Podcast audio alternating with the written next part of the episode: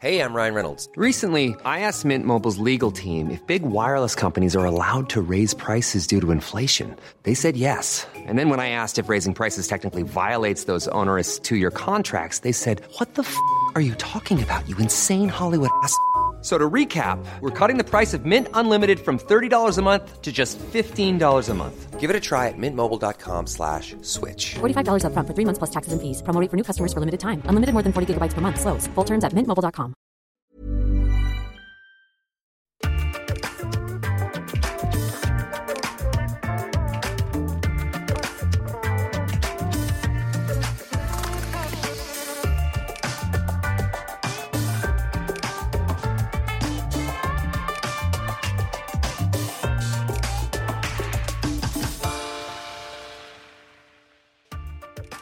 Notre invité va nous faire découvrir le monde l'architecture. Il en est un acteur majeur, l'un des plus grands, l'un des plus connus et reconnus. Son nom est associé à des édifices qui sont une fierté nationale, mais qui surtout, et c'est peut-être le principal pour lui, qui font la fierté des locaux, des habitants des villes concernées. Les Nantais sont très fiers de leur gare, par exemple, les Aixois de leur pavillon noir, les Parisiens de leur stade Jean-Bouin.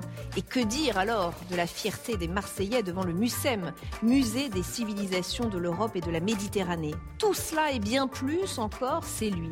Et je parle des habitants, des gens, des Français, parce que c'est d'abord à eux qu'il pense lorsqu'il conçoit un bâtiment. Il a choisi ce métier en observant les maçons, les artisans, les ouvriers sur les chantiers, bravant le froid, le vent, sans protection parfois.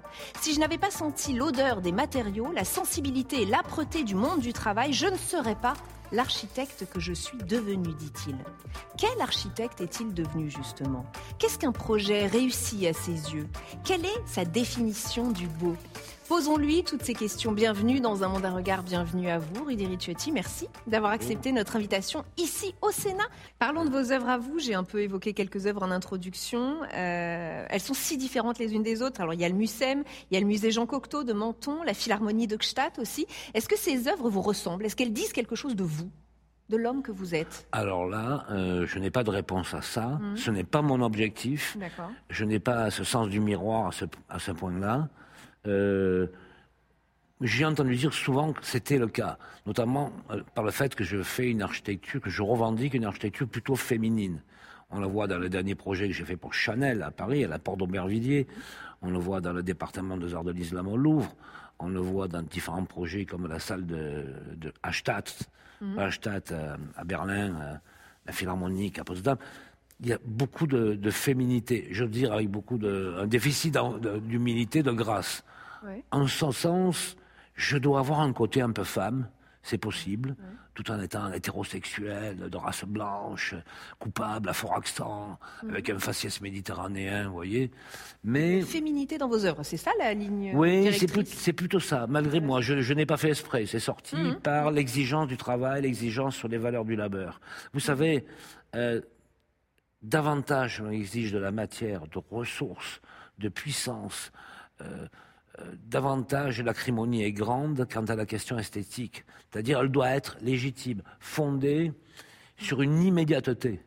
J'exècre les mots comme minimal, conceptuel, qui sont euh, l'apanage des feignants. Non, mais attendez, euh, attendez. Et vous, c'est le travail, hein, votre. Ah non, c'est la vertu essentielle, Ouais, le labeur et sa mémoire, et l'ensemble des métiers qui fabriquent ce labeur. Voilà. C'est quoi un bon architecte selon vous? Un architecte anxieux, anxieux, Pourquoi? Inquiet.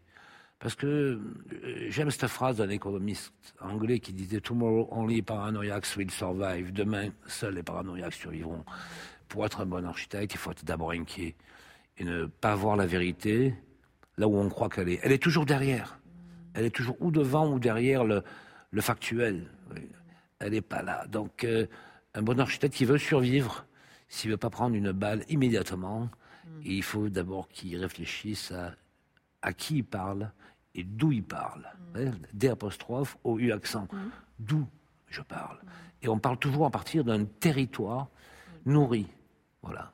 Euh, L'architecte est au croisement d'injonctions souvent contraires. On parle du beau versus le pratique. Euh, Est-ce qu'on est obligé de faire des compromis quand on est architecte? C'est le métier lui-même qui est fait sur le compromis avec cette nécessité d'en faire le moins possible. Parce qu'il y a des compromissions utiles, d'autres néfastes. Les compromissions utiles euh, sont celles où on essaie d'économiser les ressources, par exemple. C'est un compromis avec la nature, avec les exigences du monde. En tout cas, euh, dans mes projets, il y a une économie de matière, surtout dans les derniers, de plus en plus. Euh, D'où une certaine grâce, une fragilité, une féminité, mais à laquelle je demande beaucoup d'efforts. Comme on le fait avec les femmes. hein. Les femmes sont toujours convoquées euh, à faire beaucoup d'efforts, euh, peu reconnus, à porter des fardeaux incroyables, des, des enfants très lourds dans les bras, alors, n'ont pas la charpente d'un parachutiste tout de même, vous voyez. Ah ben, c'est un peu ça que j'attends de cette architecture. Mais euh, que dire de plus? Chaque projet est différent. Chaque projet est un contexte. Chaque projet est une circonstance. Ce que je trouve assez fou, c'est que l'architecture est un domaine assez peu connu du grand public et reconnu par le grand public, alors que ça nous concerne tous, c'est-à-dire qu'on vit tous quelque part, on travaille tous quelque part, a priori. En tout cas, on, on est censé tous concernés par le bâtiment dans lequel nous sommes. Et finalement, j'ai- le sentiment qu'il y a une espèce d'ingratitude vis- vis-à-vis de l'architecte. Vous le ressentez comme ça? Je le ressentais comme ça, mais je ne veux pas me plaindre. Je pense qu'on est mal placé pour se plaindre. Euh, je pense que c'est un métier très riche. Euh, je ne suis pas là pour faire un, un plaidoyer syndicaliste, mais évidemment j'ai beaucoup à dire. Et d'ailleurs je le dis dans des livres, je le dis dans des manifestations, euh, dans des conférences. Je ramène ma grande gueule dans des lieux publics pour défendre l'exercice de ce métier. Dans certains livres, l'architecture, un sport de combat, l'exil de la beauté, enfin vous connaissez ma littérature, il y en a une dizaine. Euh, mais néanmoins, on est encore privilégié en France par rapport à d'autres pays. hein. J'ai d'abord un document à vous proposer, c'est une archive délivrée par nos partenaires, les archives nationales. Il s'agit d'un lotissement HLM réalisé dans le cadre du concours international de la maison individuelle en 1969. Là, on est à Cray, près de Montpellier, un ensemble de 235 maisons bien carrées, bien alignées.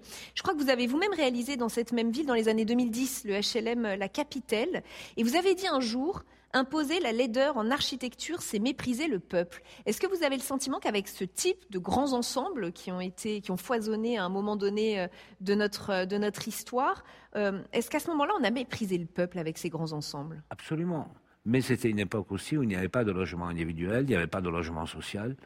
Euh, donc les gens étaient heureux d'avoir un lieu. Moi- Moi-même, j'ai découvert euh, le confort dans un HLM quand j'avais euh, 4-5 ans. Avec un sol souple, une baignoire, les radiateurs, je trouve ça formidable. Et d'autres copains qui habitaient dans des quartiers qui n'étaient pas du logement social venaient chez moi pour voir ma chambre avec un sol bleu, ils étaient estomaqués. Vous imaginez, il n'y avait pas d'ascenseur, mais c'était un luxe. Non, ce qui est la, la vraie il faut bien essayer de décerner où est la culpabilité derrière ça. La culpabilité, ce ne sont pas que les architectes, ce sont les organismes de production de, no- de logements qui sont responsables. Ce sont les administrations territoriales qui utilisent ce type de composition urbaine néfaste, sans intelligence. Ce sont aussi les architectes. Par souci d'économie Pourquoi d'après vous? Non. Euh, Alors, par souci d'économie, j'aimerais bien. Par souci de bonne conscience. Vous voyez? De bonne conscience. Comment est-ce qu'on peut arriver à faire ça sans culpabiliser? Ben, Je vais vous dire, la totalité des intervenants, le maître d'ouvrage, l'élu, l'administration territoriale, le ministère de l'équipement, l'architecte, tout le monde est mouillé jusqu'à la garde. Ce n'est pas la peine d'essayer d'y voir autre chose. Et même doctrinairement, ce sont les conséquences néfastes d'une modernité acculturée. Totalement. Il y a une dizaine d'années, Télérama a fait une enquête sur ce que le magazine a appelé à l'époque la France moche. Euh, le gouvernement a annoncé un grand programme de transformation de cette France moche, de ces zones moches. Il y a une urgence à se débarrasser de ces zones industrielles, de ces parkings, de ces Alors, espèces oui, de... alors tout, tout ces- tout cet environnement périphérique aux villes, bien sûr, c'est un territoire à reconquérir. D'abord, c'est un territoire avec euh, une horizontalité parfaite. Donc, Il n'y a- Ouais. il n'y a, rien en élévation, donc il n'y a pas d'économie du sol, il y a une imperméabilisation du sol. Évidemment, c'est le, le béaba. Mais il faut avoir le courage de réformer les documents d'urba- d'urbanisme qui les, qui les définissent. C'est là peut-être que ça. Oui, bien sûr, il faut surdensifier sur les bâtiments existants, empiler des activités, euh, des parkings en surface, enlever les parkings, euh, des parkings sur la toiture, enlever sur la surface pour enlever le goudron, planter des végétaux, ou même multiplier les activités par empilement. Un message que vous envoyez aux élus euh, ici présents Non, au Sénat que non, non, un message que j'envoie aux collectivités territoriales, autant qu'à notre administration nationale. Mais il faut des réformes courageuses pour ça. Et c'est peut-être ça qui manque dans notre pays, des réformes courageuses. Parce qu'à part des injonctions contradictoires à dire il ne faut pas, il faut pas imperméabiliser le sol, mais il ne faut pas monter en hauteur. Mais il n'y a pas d'autre solution que la dépression nerveuse. Comprenez ça L'une de, l'une de vos nombreuses particularités, c'est d'être un adepte du béton.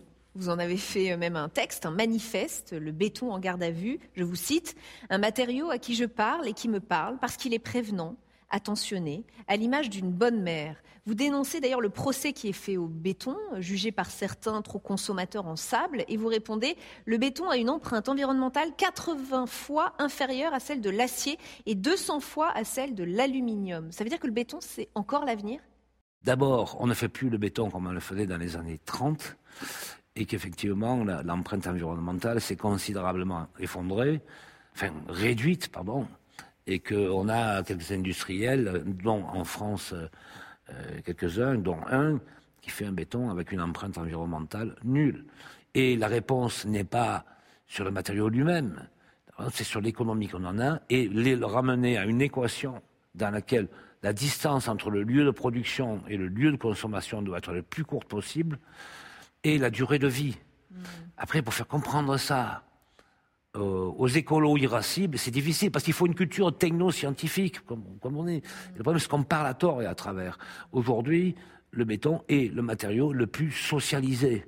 C'est le matériau qui défend une mémoire de proximité. C'est le matériau qui défend aussi des savoir-faire qui accumulés font une richesse territoriale. Et c'est un matériau qui n'est pas spéculatif, contrairement au coton, au chocolat, à la vanille, au pétrole, au gaz. Voyez-vous, il faut avoir un peu de jugement et être un peu moins irascible sur ça. Mais c'est vrai que dans un pays qui est de moins en moins commandé, euh, comment dire, ordonné, ordré sur le désir du travail, peut-être que ça devient suspect. Mais de manière générale, vous êtes très en colère contre le discours écologiste euh, anti-béton. Je vous cite, vous parlez d'un anéantissement idéologique et imprudent du béton. Le béton, c'est une famille d'emplois, de métiers qui partagent un savoir. Il faut de la bienveillance pour le béton, dites-vous. L'écologisme va devenir le tremplin du fascisme. Oui. Il y a une grande colère en vous non, attendez, Un peu de provocation Non, il n'y a pas de provocation. Je le pense. J'ai une idée très noble de, de, la question environnementale et écologique.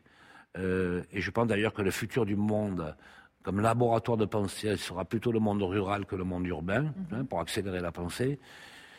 Et que je vois avec euh, plaisir en lisant euh, la presse ce matin que dans un des pays, là, le G20, la plupart des pays vont relancer la question nucléaire, notamment dans des formats plutôt réduits. Oui, à petite échelle. Mhm. Évidemment, pour trouver des alternatives au charbon, etc.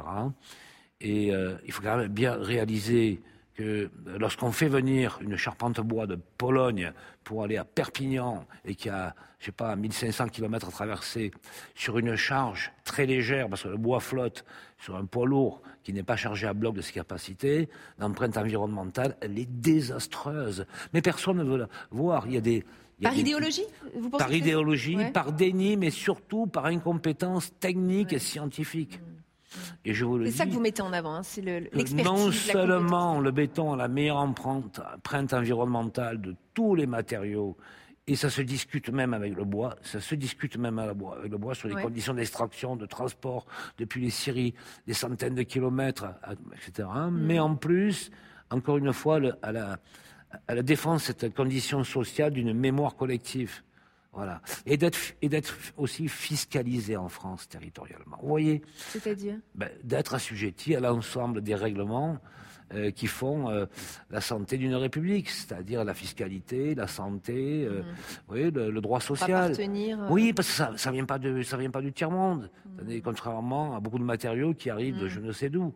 Voyez. Vous êtes aussi en colère contre. je suis pas en colère, je suis vivant. Oui, bah, donc c'est très Et puis j'aime tellement. La colère, c'est une façon d'être vivant. Vous savez, j'aime tellement mon pays, la France, que je veux en défendre tout ce qui fait l'intelligence. Hmm.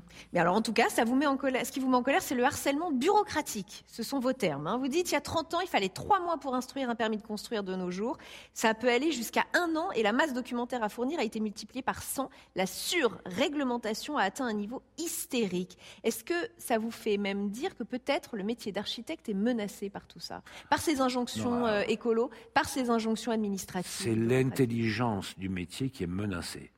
Je parle avec des jeunes confrères, euh, tout neufs, à la trentaine. Mm.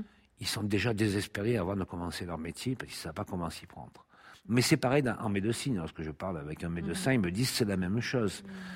Il y a une, une hystérie, une masse réglementaire dont on se demande euh, quel est le fond, dont on pourrait tenter d'imaginer qu'elle a pour, ob- pour objet de cristalliser le fonctionnement ou la lecture démocratique du dispositif, mais ce n'est pas vrai. C'est en fait une bureaucratie quand même qui a été inventée par Napoléon pour fluidifier et garantir le, le modèle démocratique. Bravo Napoléon. Sauf que Ça se retourne contre nous. Maintenant, ça se transforme comme un virus, un virus qui se transforme, vous voyez, le virus du sida par exemple, qui s'est transformé plusieurs fois, de sorte que la bureaucratie a compris qu'en fabriquant de la nuisance, elle renouvelle son territoire existentiel. Voilà. Vous conseilleriez Dont elle-même, dont elle-même est victime. Ouais. Il suffit simplement de parler avec des gens qui parlent dans des administrations territoriales. Ils sont désespérés. Ils vivent de l'intérieur le monstre qu'ils ont eux-mêmes créé. Mm. Alors c'est pas c'est pas un discours euh, plaintif, droitier. C'est juste un discours. Si on aime son pays, on doit le dire. On doit dire les choses. Mais vous La médecine aux jeunes de souffre. se lancer dans, en Bah, architecture aujourd'hui ou pas bien sûr, mais bien sûr. Malgré tout ça Malgré tout ça, bah, Ouais. attendez, s'il a la Qu'est-ce qu'il lui faudrait à ce jeune qui se lance en architecture aujourd'hui Une bonne santé d'abord. Une bonne santé psychique. Il lui faut, euh, il lui faut du cœur, faire faire fonctionner un peu la cervelle et, et du ventre. Hein, un peu de l'estomac, voilà. Parce que vous avez obtenu de, de très nombreux prix, hein, des distinctions très prestigieuses, le Grand Prix national de l'architecture en 2006, le Grand Prix spécial du jury de l'équerre d'argent.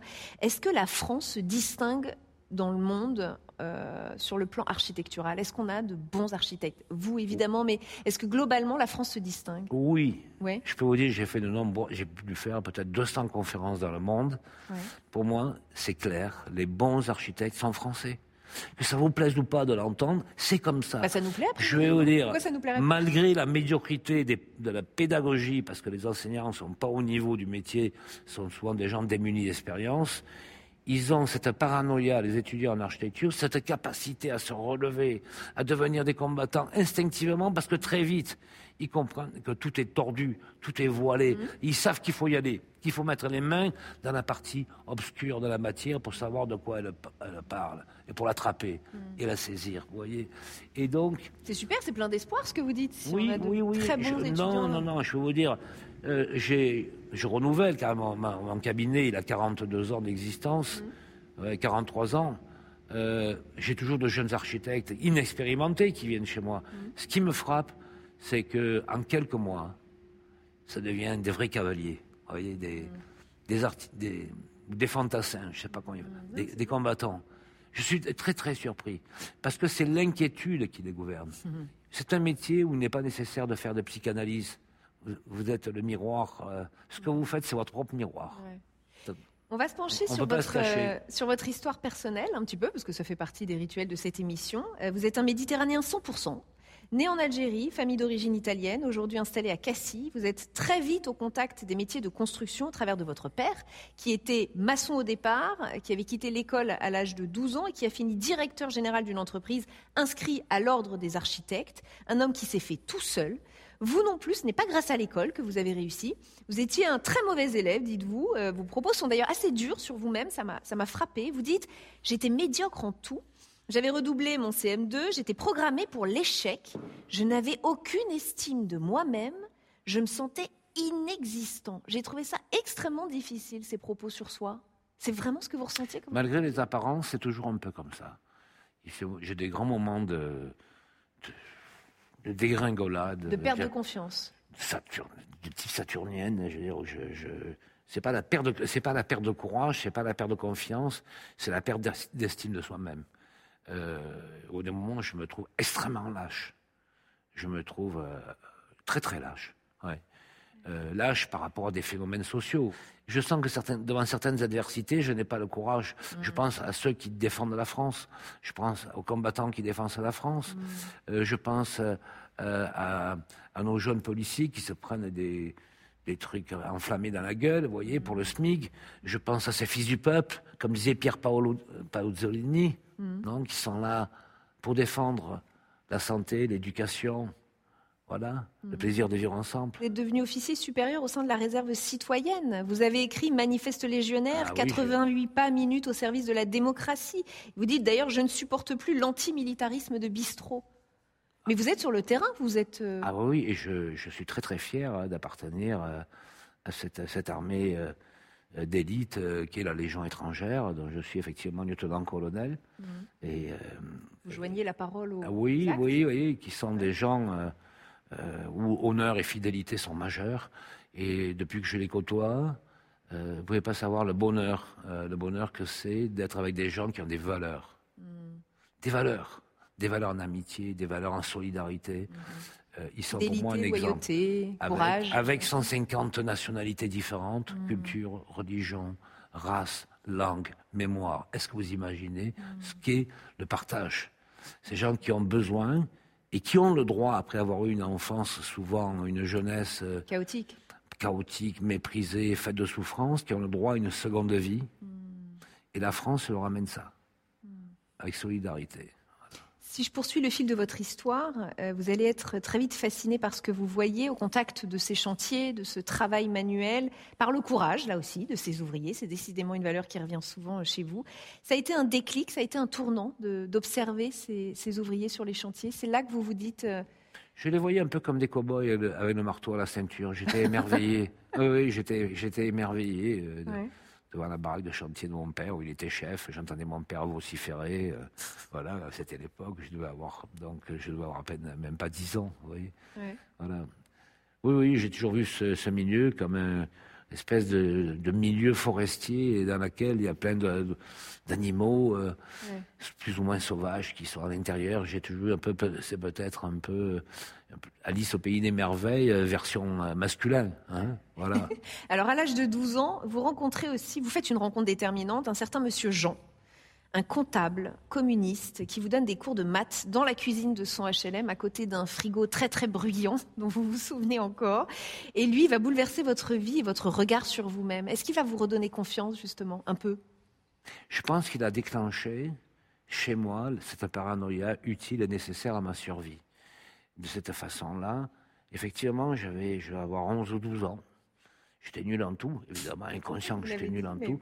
Et puis, il me, il me donne des cours de géométrie et d'algèbre. Il me sort cette phrase incroyable. Je l'entends, comme si c'était hier, avec la lampe au-dessus de la nappe cirée dans la cuisine, dans son HLM.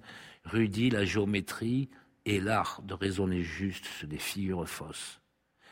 Ça m'a fait l'effet d'une balle qui me traverse la boîte crânienne au ralenti. Et je me suis dit dès ce jour-là, donc, ce que je vois n'est pas la vérité, la réalité est ailleurs. Et cette idée de, de quête d'une réalité qui ne serait pas celle portée par les mots, par les signes, par les formes, par les couleurs, m'a aidé à, à survivre dans le cursus de mes études. Je lui dois l'ingénieur que je suis, l'architecte que je suis, le Grand Prix national, le membre de l'Académie des technologies. Vous avez eu l'occasion de lui dire? ai- bah, il est mort. Trop et, il tôt a- pour et- que- et je suis pas, j'ai cherché. Il n'avait pas d'enfant. Et lui et sa femme ont donné leur corps à la science. Et là, je réalise que c'était un grand humaniste. Et je lui dois tout. Je pense que je lui dois tout. À la lueur de celui que vous êtes aujourd'hui, quel conseil donneriez-vous aux petits garçons qui se lancent dans la vie? Puis garçon, petite fille, euh, dans la vie, mais à quel âge? Vous savez, moi, mes enfants, je les ai éd- éduqués euh, dans l'exigence du labeur. J'ai trois enfants, je suis grand-père six fois. Euh, et au, au village, au village de 6000 habitants à Bandol, euh, ils ont fait euh, l'école maternelle, le collège, l'école maternelle, le primaire, le collège, le lycée à Toulon. Et à l'arrivée des courses, là où on est dans un échec social phénoménal, vous comprenez, la plage, la mer, les bateaux. Euh, L'aîné, il est ingénieur des ponts et chaussées, spécialiste en mathématiques appliquées. La deuxième, elle est avocate de droit public. Et le dernier est architecte. Je me suis... Ils se sont pas trop mal débrouillés. et s'ils se sont pas trop mal débrouillés, alors que je n'avais pas de temps à leur consacrer, c'est qu'ils avaient bien enregistré un message quand même. La culture du travail Celui que je leur disais, je paye trop d'impôts, je ne paierai pas l'enseignement privé. Vous êtes mal barré, vous êtes provincial, vous avez l'accent, vous avez un nom qui finit par I, ça va être dur pour vous. Donc c'est pas la peine d'attendre l'ascenseur social, vous allez prendre l'escalier. Ils ont pris l'escalier. Ils ont créé euh, tous les trois euh, leur métier et ils en vivent très bien. Voilà. J'ai des photos pour vous, Rudy Oui. La première, la voici. Je, l'ai- je- je- vous voyez regarder ces photos avec méfiance. Vous inquiétez pas, ça va bien se passer. Alors, il s'agit de la Cité internationale de la langue française à Villers-Cotterêts, inaugurée par Emmanuel Macron. Euh, chaque président a tendance à laisser son empreinte dans le paysage. Euh, On a eu Mitterrand avec la BNF, Chirac avec le musée du Quai Branly. Comment expliquez-vous que les présidents aient à ce point besoin de marquer leur mandat ou l'histoire avec un bâtiment, avec de l'architecture? Mais c'est une histoire naturelle euh, de, de la civilisation occidentale. Ça me paraît pas la marque. Ben, c'est c'est pas forcément la marque d'un ego, d'un pathos. Je pense que que l'architecture, euh, en tous les cas, euh, même pas l'altitude du chef de l'État, euh, témoigne, pétrifie un moment politique, esthétique, économique du- d'une société, et que c'est normal qu'un homme politique, alors surtout le président, Mm. euh, Vous qui aimez les mots, vous qui aimez tant eu- la langue française, vous auriez aimé euh, le, le- le réaliser, ce projet? Alors je ne l'ai pas visité. ouais. Je ne l'avais pas visité, je ne le connais pas bien, mais ça a l'air charmant. Il y a une partie historique qui m'a l'air bien conservée. Après, ce que je vois pas bien, faites voir. je ne l'ai pas visité, c'est une verrière, c'est ça? Oui.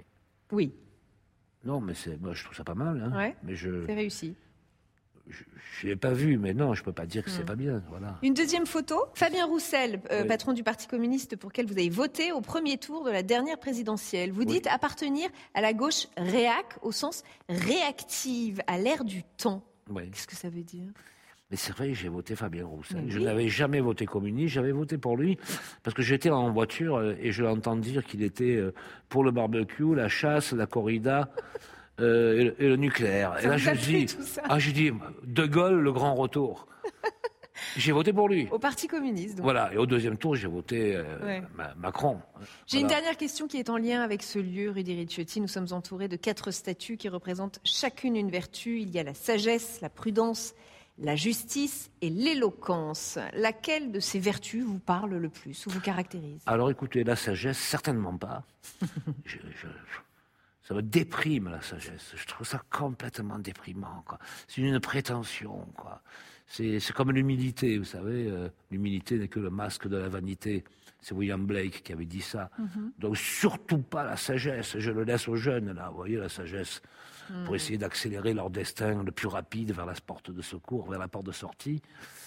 La prudence, ça me ressemble absolument pas. Parce que je suis très, très, pas vous non plus. je suis très imprudent. et La je- justice et l'éloquence Attends, et je vis dangereusement. Alors, ce que j'aime dans l'éloquence, c'est l'exigence linguistique. C'est-à-dire, on a une belle langue, le français, et bon, bah, il faut l'utiliser.